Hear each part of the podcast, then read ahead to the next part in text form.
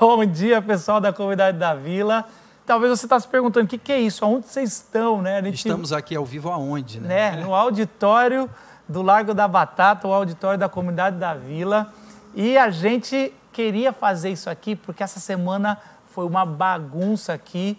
A gente está de mudança, e aliás, hoje o tema é mudança, porque a gente decidiu voltar para esse auditório para fazer a transmissão, para a gente estar tá junto com toda a, a, o distanciamento, as máscaras, a gente tirou agora para fazer a transmissão, mas assim, a gente é, decidiu estar tá aqui e nessa semana foram tantas caixas, tantas coisas mudando que a gente não, não conseguiu estar tá pronto, mas a gente decidiu fazer com as caixas e não, não mostrar muito, né? só um gostinho uhum. dessa mudança que a gente está fazendo e também conversar sobre mudanças, o que fica, o que sai.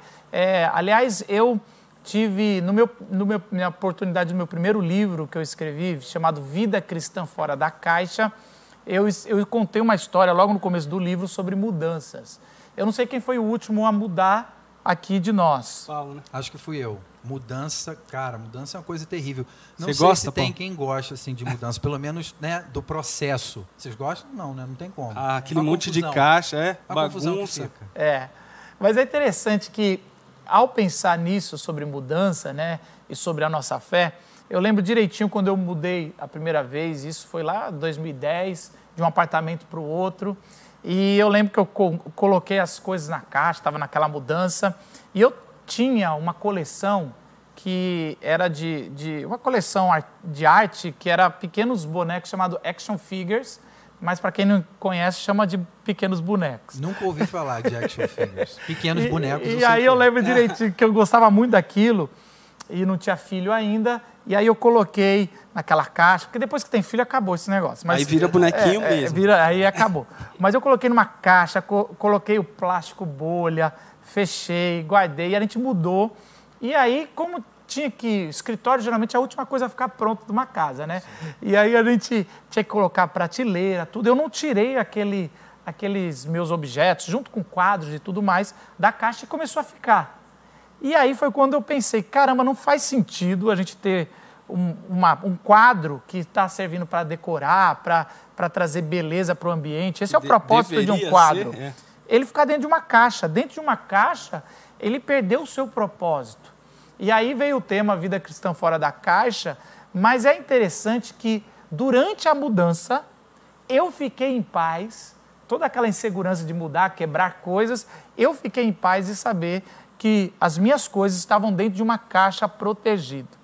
Bom, é exatamente isso que é o tempo que a gente vive, não só na comunidade da vila, como estrutura, mas também na comunidade da vila como igreja, como comunidade de fé, e você provavelmente também está vivendo aí na tua casa. Na pandemia é um tempo de mudanças, a gente quer a priori entrar numa caixa e fazer essa transição em segurança, né? No nosso, no nosso saco bolha. E é interessante plástico, que plástico, plástico bolha, bolha eu sempre erro. Não, eu acho, eu acho isso, cara, muito interessante. Eu, é, né, de nós três, acho que eu fui o, o, o que, o que né, mudou né, por último aqui, né?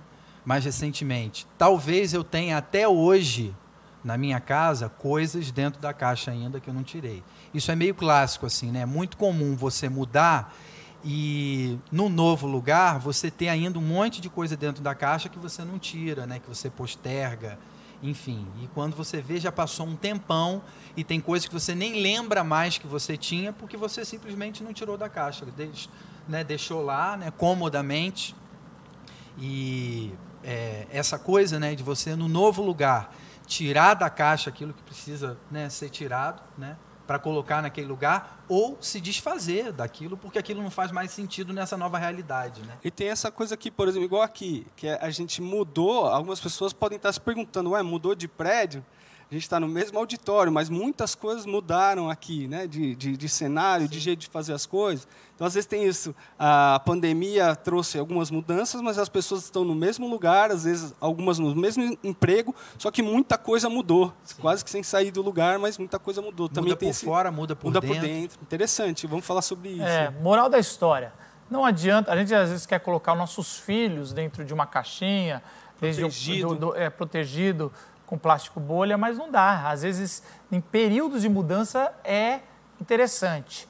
Mas depois que você já começou a viver esse novo mundo, é, tudo tem que sair, ou tem que ser doado, ou você sair da sua vida, ou sair da caixa. Dá o destino, o É. propósito certo. O interessante é que na nossa fé ou na nossa religião, a gente costuma, no- em períodos de mudança, voltar para a religiosidade. Então, a caixa que a gente vê de mudança de fé, de quando está mudando muito a sociedade, é a gente começar a ser mais religioso.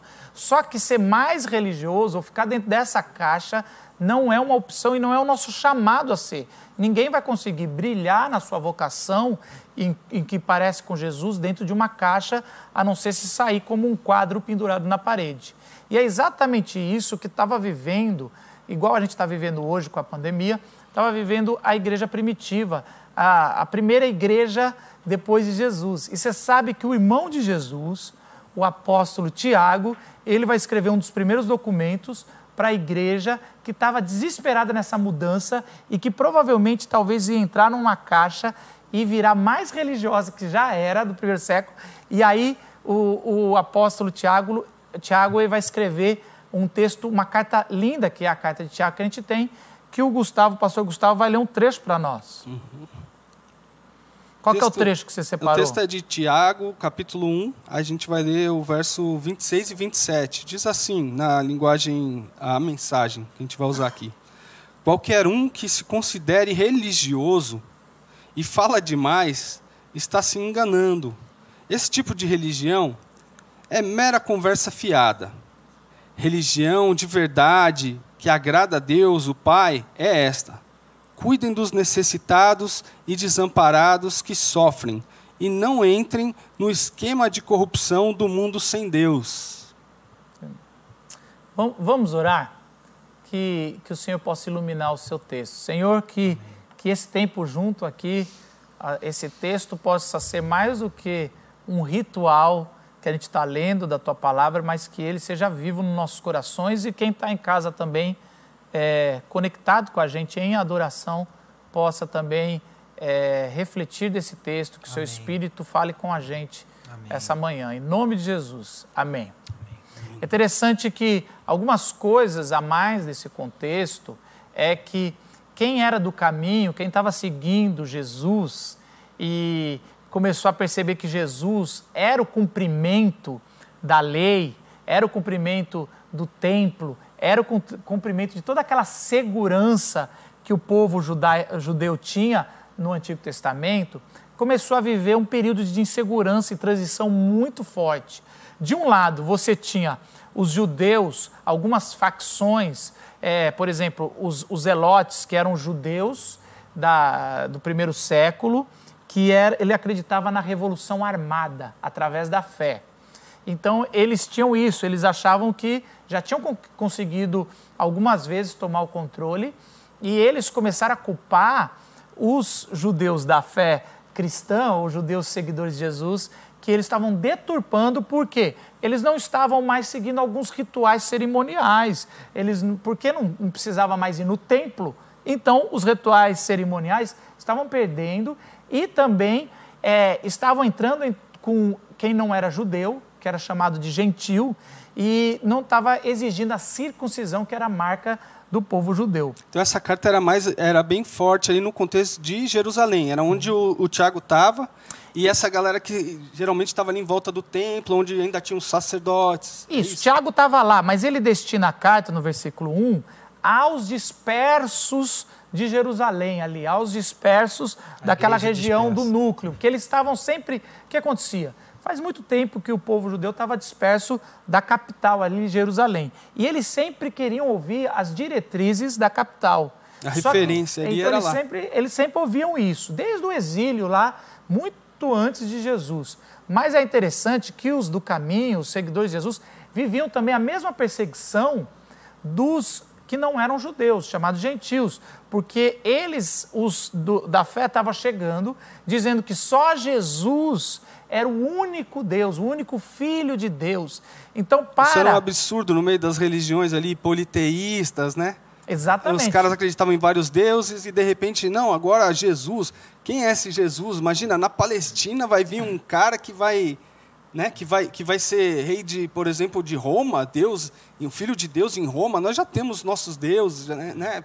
Então tinha esse é conflito dos dois lados. muito grande, né, cara? Jesus sinaliza uma mudança muito é. grande, né? Aí tinha o conflito de, de, quem já era religioso judaico tradicional, que Isso. queria guardar a lei do mesmo jeito, e a galera que tinha outros costumes, nada a ver com a cultura judaica, dizendo. Então, então os cristãos sofriam dos dois lados uhum. naquela época. Dos dois lados, dos dois lados. E, e essa perseguição era, não era uma perseguição só como ah, vamos fazer bullying, né? Como é que é hoje? Ou vamos zoar. Não, vamos cancelar na internet. Morte, morte. Era perseguição, já tinha, começou a já ter os primeiros mártires e ali essa carta é uma carta, primeiro, para trazer união, que é o propósito dessa, desse culto hoje, é a gente, gente, está na hora da união, mesmo através de mudanças, a gente se unir na mesma mensagem. Era uma mensagem de paz, também dizendo, gente, calma, podemos estar começando a sofrer perseguição, isso lá, ou até mesmo para nós, é, as pressões, mas Deus está no controle.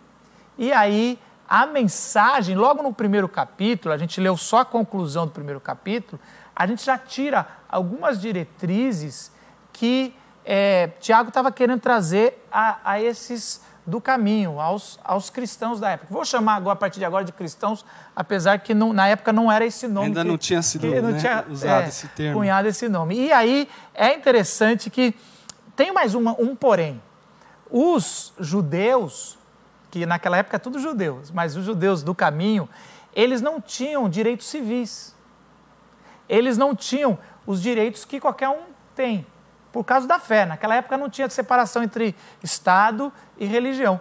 Então eles sofriam também isso. Eles não tinham a fé, é, por causa da sua fé, eles não tinham os direitos que era de qualquer cidadão. Então, algumas coisas nessa carta eu acredito que é para mim e para você. Primeiro, é logo já no capítulo 2, 3, que Tiago vai dizer o seguinte, eu até anotei aqui. Então, então a ideia é que o pessoal leia o capítulo 1 Inteiro. inteiro. Então, a sugestão, né? O, né? o livro de Tiago inteiro, mas principalmente o capítulo 1.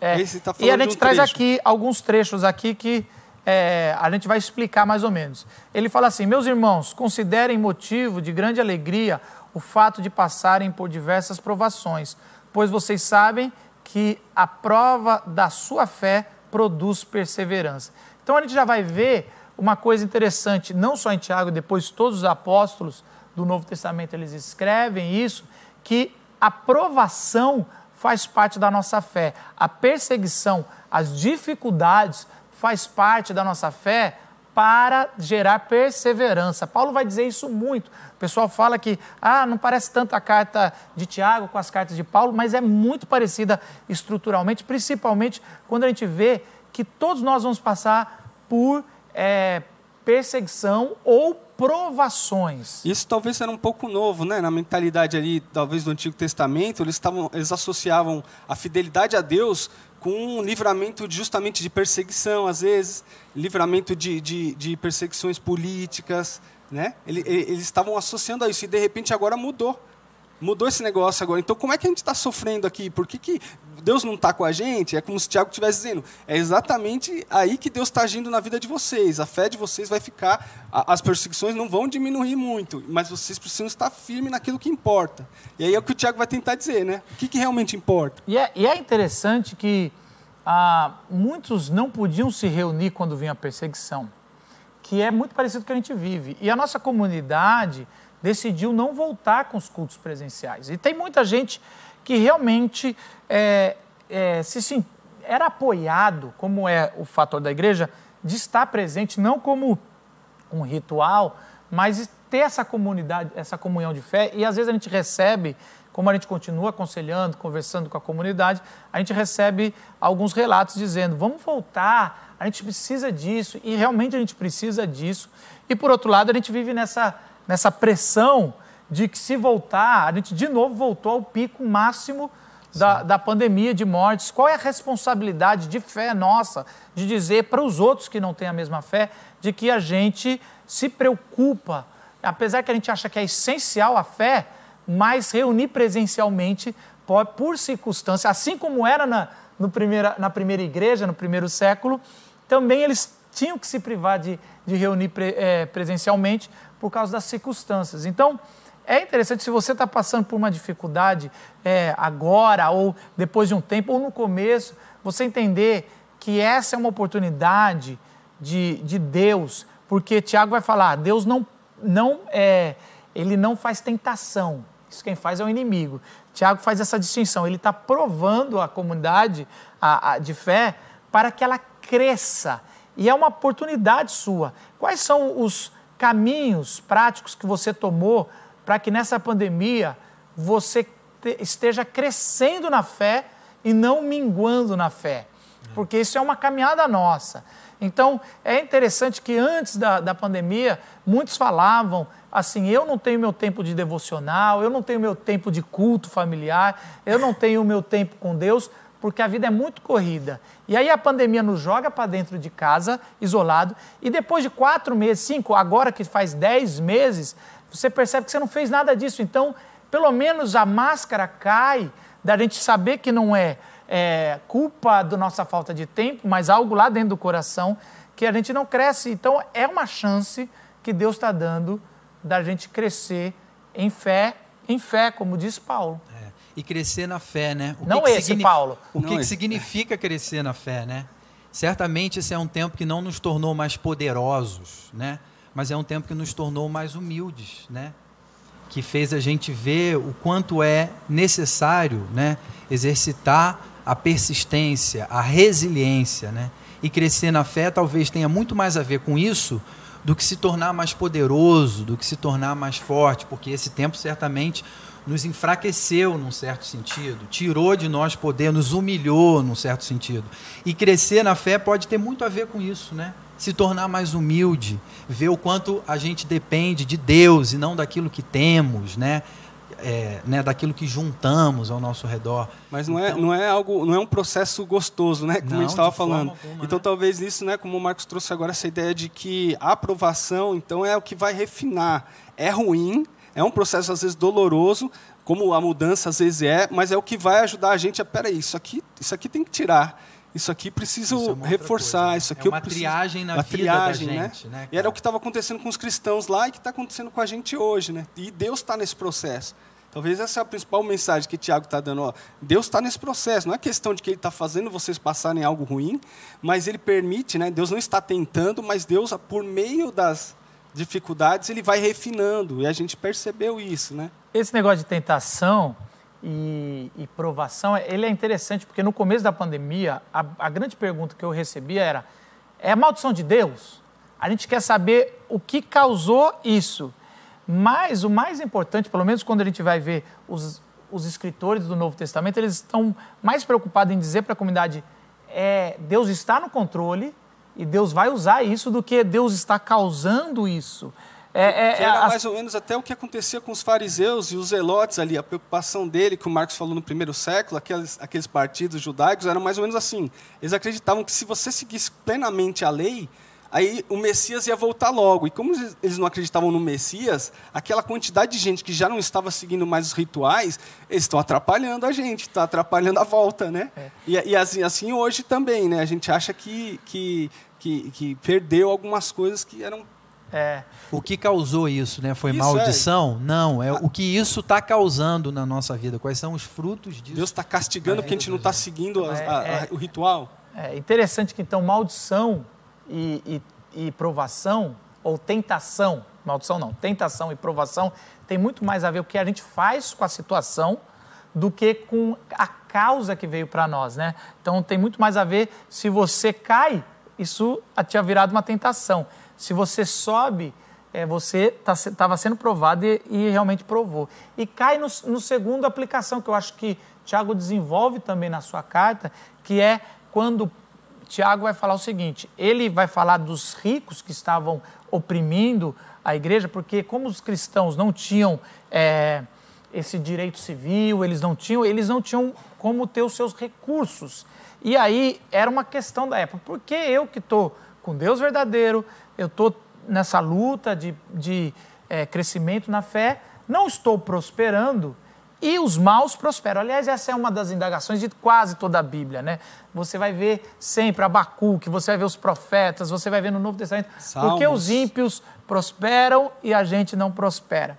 E aí é interessante que Tiago, ele vai falar, ele usa uma, uma metáfora muito interessante, que é, o é a seguinte, ele fala assim no versículo 11, é, pois o sol se levanta, traz o calor e seca a planta. Cai então a sua flor e a sua beleza é destruída. Da mesma forma, o rico murchará em meio aos seus afazeres. Uau, isso é pesado. É, isso né, aí é uma música, isso aí já era, ó, dá uma música aí, Paulo. Não quero dar nenhuma dica não, mas fica aí a dica. Mas é interessante que esse, isso que ele está falando, ele está falando das riquezas, mas é sobre as nossas seguranças, a qualquer hora pode mudar. Eu Ah, tenho as minhas essa seguranças. situação mostrou isso O- pra gente, é, né? Qualquer hora é como o sol, e isso pode É murchar em nossos afazeres. E talvez você perdeu o seu emprego. Eu lembro, engraçado, eu, eu tenho uma pessoa conhecida lá no Rio de Janeiro que ela, a, a gente sempre, quando a gente cresceu, quem é mais velhinho assim, igual eu, sabe que a gente, sinônimo de segurança era prestar concurso. Prestar concurso, agora eu quero, passou, vou ter estabilidade, vou Tô ter com a se- vida ganha. tô segurança. E, e eu conheci uma- uma- um, um amigo meu lá, lá no Rio de Janeiro, que um tempo atrás ficou cinco meses sem receber o seu salário. Como E- funcionário como público. funcionário público. E aí eu estava refletindo, a gente se mobilizando para ajudar, mas a gente estava refletindo o tanto que ninguém tem segurança nenhuma. Nem quem é dono de, de, de algo, nem quem é concursado, nem quem é trabalhador. Então, muitos podem estar achando que tem alguma segurança, mas às vezes a nossa segurança é nos ritos como muitos do primeiro século tinham. Não, mas se a gente não souber quem é da fé pela circuncisão, quem não é, como é que eu vou saber? Tá, tá muito relativo. Esses relativistas cristãos estão estragando tudo. Então, No primeiro gente- século No já. primeiro século. Se a gente não sabe pelo ritual de lavar a mão na hora de comer, que era um, era um ritual que não tinha separação no primeiro século se era moral ou não. Era como um ritual de adoração a Deus. Então, como é que a gente vai saber quem é adorador e quem não é? E é mais ou menos agora. Se ninguém vai para a igreja como lugar físico, como a gente vai saber quem é crente e quem não é? Eu, como é que eu vou saber que eu estou cumprindo a minha própria obrigação, É. né? Às vezes é uma coisa interna. Alguns ficaram com culpa porque não podia ir na O ca- igreja. Isso acontecia muito antes, né? Aquela pessoa, pô, eu faltei um domingo e estou me sentindo aqui meio em dívida. Imagina nesse contexto que é, muitos de nós que às vezes passa isso pela nossa cabeça não puderam ir. Então aí por isso que Tiago vai, precisa trazer isso para a gente. Peraí, o que, que realmente importa então? É, Muita gente hoje dizendo, né? Ah, poxa, não está podendo ter mais igreja nesse tempo, né? A gente não está Ou indo. quando a gente vai igreja. voltar? Ah, Essa é a pergunta que eu mais recebo. Marcos, como a quando a comunidade da vila vai voltar? E eu entendo que eles estão dizendo voltar presencialmente, mas eu fico com medo do que está por trás dessa pergunta. Sim. Que é quando é que a gente vai realmente voltar? A gente nunca parou. Voltar a ser cristão, quase Aliás, assim, né? as demandas aumentaram, nós não, volt... nós não paramos. A gente Pra nunca ter que parou, voltar. aí o- os pequenos grupos, estão aí a, a- a ação social. É, né? bom, é bom dizer isso porque esse era um medo que a gente tinha e esse é o motivo da gente fazer um, meia, um meio termo da, dessa mudança que a gente está fazendo de transmissão, que semana que vem vai ser um espetáculo. Mas não é uma Já volta. joga lá em cima, É, né? mas não é Porque uma vai tirar tudo Olha a expectativa, bolha, olha a É, mas não é uma volta, é, é muito mais é, um- uma, uma mudança, mas aqui a gente vai permanecer a mesma coisa. Que a gente Para volta. fazer melhor o que a gente deve, deve estar fazendo, É, né? para servir com excelência. E é interessante que isso volta de novo. Aquela figura que a gente começou, que a gente quer voltar sempre aqui. É o seguinte: a gente está vendo que algumas coisas que a gente colocou na caixa, a gente precisa tirar. Então, estamos num processo de tirar algumas coisas. Por, outra, por, outro motivos, por outros motivos, algumas caixas a gente vai passar para frente. É. Essa pandemia nos ajuda a isso, a fazer uma limpeza, né? É aquela história, tem coisas que você tira de dentro né, do quarto da bagunça, você tira de dentro do seu armário e você tem que perceber dali o que não faz sentido você colocar de volta, né? De novo, né? Que você está fazendo uma limpeza. Deus está dando para a gente a chance de fazer uma limpeza, né? De caminhar mais leve, é, né? Focado naquilo que é essencial, naquilo que é fundamental, naquilo que nos une como igreja, mesmo quando não estamos juntos presencialmente. Deixa eu ver se, se eu, se eu entendi ne- nesse processo. Então, é, É, o que, que, o que, que pode ser uma ilusão talvez. O Paulo, uma vez a gente conversando, falou desse termo, né? Uma desilusão, às vezes, pode ser algo bom. É. Você estava iludido com uma coisa e depois isso é limpado, né? Sim. Então, assim, na nossa religião, na nossa prática como comunidade da vila, o que, que a gente é, aprendeu aí, percebeu que isso aqui não dá para a gente se fixar. Por exemplo, a minha fé vai sempre depender se eu estiver tendo um culto público isso é. vem à, tona agora. Não, não necessariamente, né? Necessariamente. Então, o que, que, o que, que vai, tem que ficar? O, que, que, o que, que precisa ficar? E aí, assim, da mesma forma, essa questão das riquezas, da mesma forma, por exemplo, agora a gente está desenvolvendo muito mais essa vida online. Então, quase tudo está online. Trabalho online, né? É, é, as redes sociais, a vida social muito online, muita coisa acontecendo. E aí, de repente, por um lado, a gente pode às vezes você fala, pô, mas eu não tenho riqueza para me fixar, não, essa crítica não é para mim.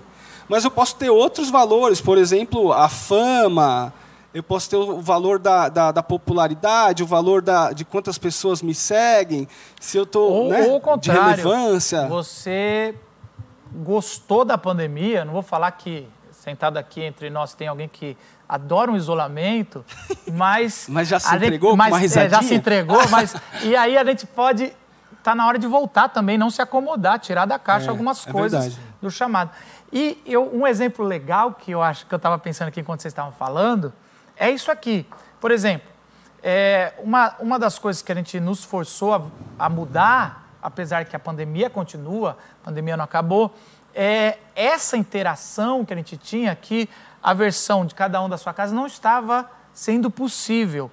E que a gente tem isso aqui há anos. Eu conheço o Gustavo há 20 anos, conheço o Paulo há quase 20 anos. Então a gente tem esse esse dinâmica que todo mundo que é da comunidade sabe que a gente tinha, ou falava da quem vai quem quem ia na Glocal fala que a gente tinha.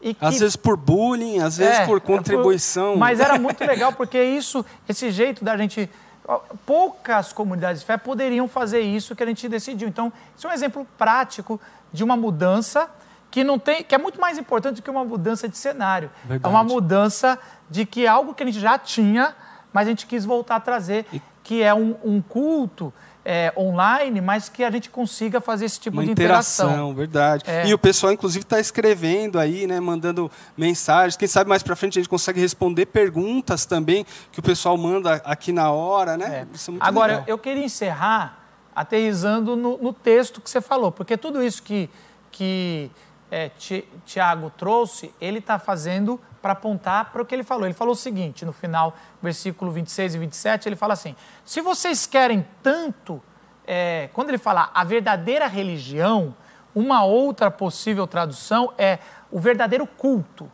Então é quase como. Você quer um ritual? Quase Você quer seguir uma. O Tiago está falando. Vocês querem tanto culto presencial? Vocês querem tanto culto presencial? Eu vou falar o que, que é o verdadeiro culto, culto presencial. presencial. O que, que é a verdadeira Caramba, religião. Isso é forte. Ele fala: o verdadeiro culto presencial não é quando você vai na igreja no domingo. O verdadeiro culto presencial é quando você ajuda alguém que está precisando e quando você, por opção, por decisão, se priva da corrupção desse mundo. Só, é, e ele fala assim: volta para o simples, volta para o básico, volta para a palavra Menos de Deus. é mais, né? É, volta para a palavra que está desde o Antigo Testamento, já tinha sido revelada. Que a, o verdadeiro culto não é necessariamente ir ao templo. Vamos lembrar que naquela época eles já não, talvez eles não iam mais migrar os que estavam longe de Jerusalém anualmente para Jerusalém, porque não precisava mais, porque Jesus era a festa, as festas, Jesus era o cumprimento. Ele falou: Eu, se destruírem o templo, eu vou é, reconstruir em três dias. Ele é o templo, Jesus, e depois do ano 70 do primeiro século, Roma destruiu o templo, então não tinha mais. Então, praticamente aquela carta se popularizou depois, dizendo: não se preocupa, não vai ter mais esse culto presencial. Aquilo que vocês porque... estão acostumados, é, aquele jeitão, a liturgia, os porque... sacerdotes, o sacrifício, de repente isso migra para a nossa vida. Isso, porque os ritos são sombra do que haveria de vir. E não, então, se a gente tem Cristo, não adianta a gente voltar para a sombra.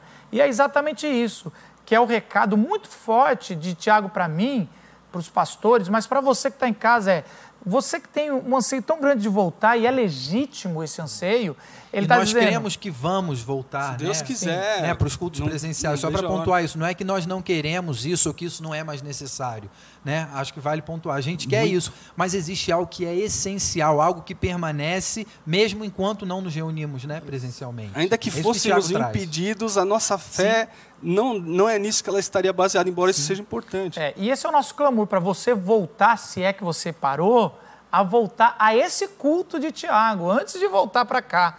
Porque muitos tiraram férias. Assim, ah, eu quero, não quero também, vamos, vamos ver. E é mais importante para nós, porque existe uma, uma dúvida, vamos, vamos ser sinceros. Quando voltar, quem vai voltar? Como é que vai ser? Essa dúvida nós não temos resposta, mas uma resposta eu tenho: você deve voltar, ou não deveria nunca ter saído, ao culto verdadeiro, à fé verdadeira, à religião verdadeira, que é ajudar ao próximo, fazer, fazer caridade, literalmente é isso que o Tiago está dizendo. Tratar fazer, o outro como gostaria de ser tratado. Isso, fazer justiça, não parar de ajudar. Saiu no, no- no jornal agora que as pessoas pararam de ajudar, mas a- como teve a pausa do auxílio do governo, agora que os desempregados, uma boa parte, vão sentir mais ainda. E é papel da igreja, não só do Estado, do Estado como Constituição, mas é papel da nossa fé ajudar. Ajudar. E também é papel nosso, como indivíduos, mantermos em santidade e não nos corrompermos as tentações desse mundo, as propostas. No caso de Tiago, ele está falando de corrupção financeira mesmo, que eram os jeitinhos que estavam se dando, mas Tiago pode se estender esse texto a todas as corrupções, corrupções é, na área do campo sexual, né, corrupções na área de relacionamentos e todos os outros. Então, A tentação do atalho, né? E, e aí eles tinham e essa tentação de você olhar de um jeito que, que não é aquilo não é verdadeiro. Por exemplo, esse negócio que ele fala no capítulo 2, depois você, a gente vai ler, que é isso de ah, se uma pessoa aparenta ser importante, aí você dá mais atenção para ela. É. Aí vem um, então é isso que ele coloca na sequência que ele fala corrupção do mundo, né? E às vezes a gente acha que é só uma- um comportamento imoral, que é também, mas é- é- tem outras coisas para se evitar. Agora, aterrizando aqui, é interessante. Tiago era irmão de Jesus. Você imagina você crescer, você é, é, é caçula ali no relacionamento, e você vê Jesus e ele é o destaquezão. Você sabe, todo irmão tem isso.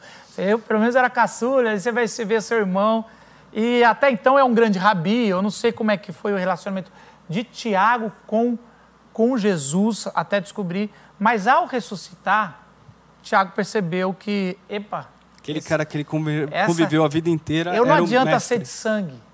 Eu tenho que ser da família dele pela fé.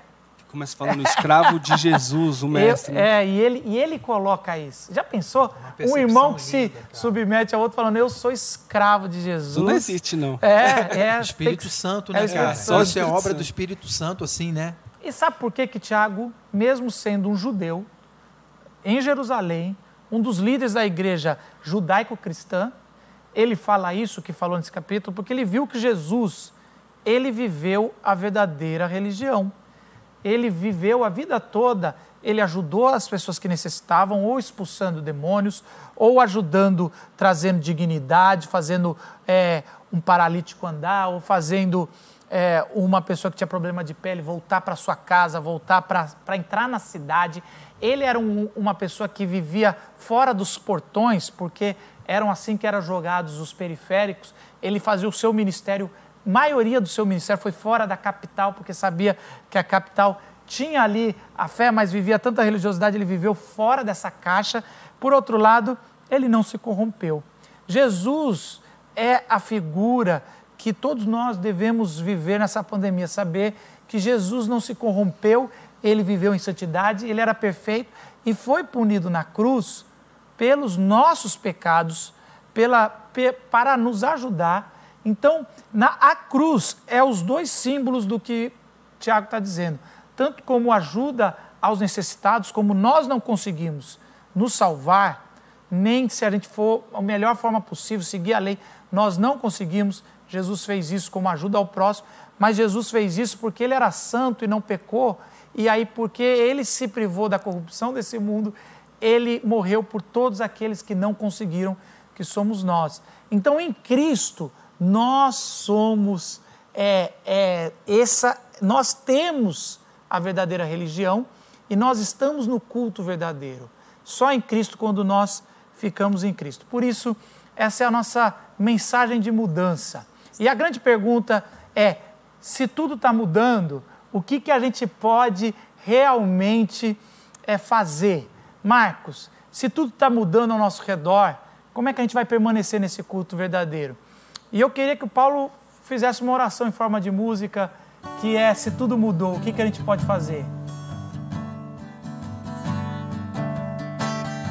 Se tudo mudou e em Cristo eu sou mais do que sou, para trás eu deixo o homem que fui e as casas que eu construí longe de ti. Se tudo mudou, eu abro as velas da embarcação na esperança que pela manhã avistarei encontrarei,